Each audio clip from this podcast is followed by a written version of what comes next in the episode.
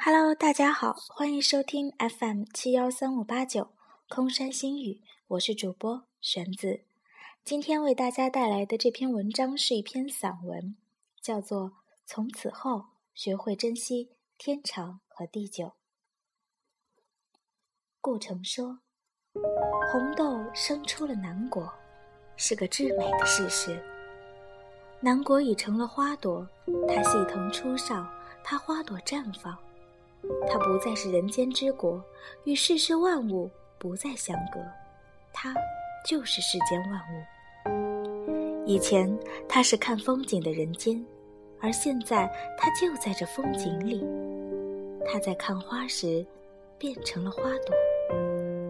老子说：“人法地，地法天，天法道，道法自然。”这个自然就在这红豆里。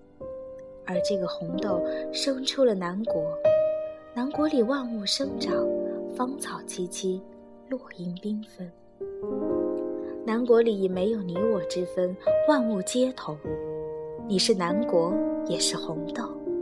人与万物在一起，就不会有小园香径独徘徊的孤独感，就不会独在异乡，独在山河之外为异客。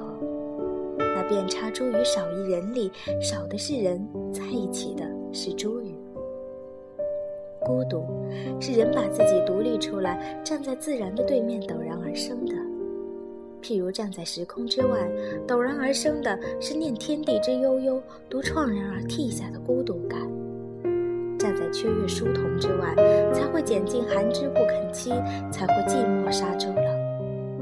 站在梧桐细雨之外，才会寻寻觅觅，冷冷清清，凄凄惨惨戚戚。站在春花秋月之外，才会往事知多少，故国不堪回首月明中。而只有归隐到万物中，如鱼在水里，鸟归空中。而人站在山河种草里，绿蓑衣站在江湖里。斜风细雨不须归，将自己变作桃花流水里的肥垂鱼，便如庄子而知鱼之乐也。人就获得了一种大自在，跟天地时空同在。死亡也不过是一场花落，生命在这死亡里休息，变得干净。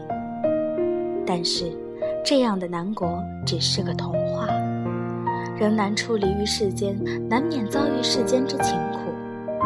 说红豆生于南国的故城，也难免七情六欲之苦，终自溺于人世的江湖。王维也是因为思念之情生出红豆，红豆之情才生出南国。这样美到极致的相思诗，原是写给一个男子的，因为还有一首叫《江上赠李龟年》，即杜甫在江南花落之时遇见的那个李龟年。送李龟年的时候，其实不在春天。他最早写的是“红豆生南国，秋来发几枝。愿君多采撷，此物最相思。”因为红豆秋天才结籽，一直到清人编《唐诗三百首》时，才有了“春来发几枝”。但这个错却错得更加柔美壮丽。春天比秋天多了许多温情。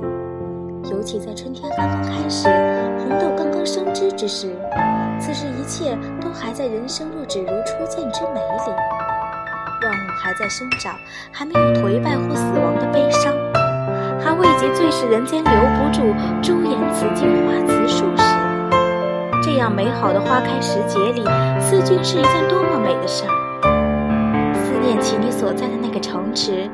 多花多水，多柳多桥，多堤多岸。当年一厢惊艳，望成了此刻的两地相思。春天是相思最美时，而秋天是离情最苦之处。所以，人们把秋改为春，是想要在人之苦情之上多一些柔和清丽的景象，不符合常理，却唯美了长情。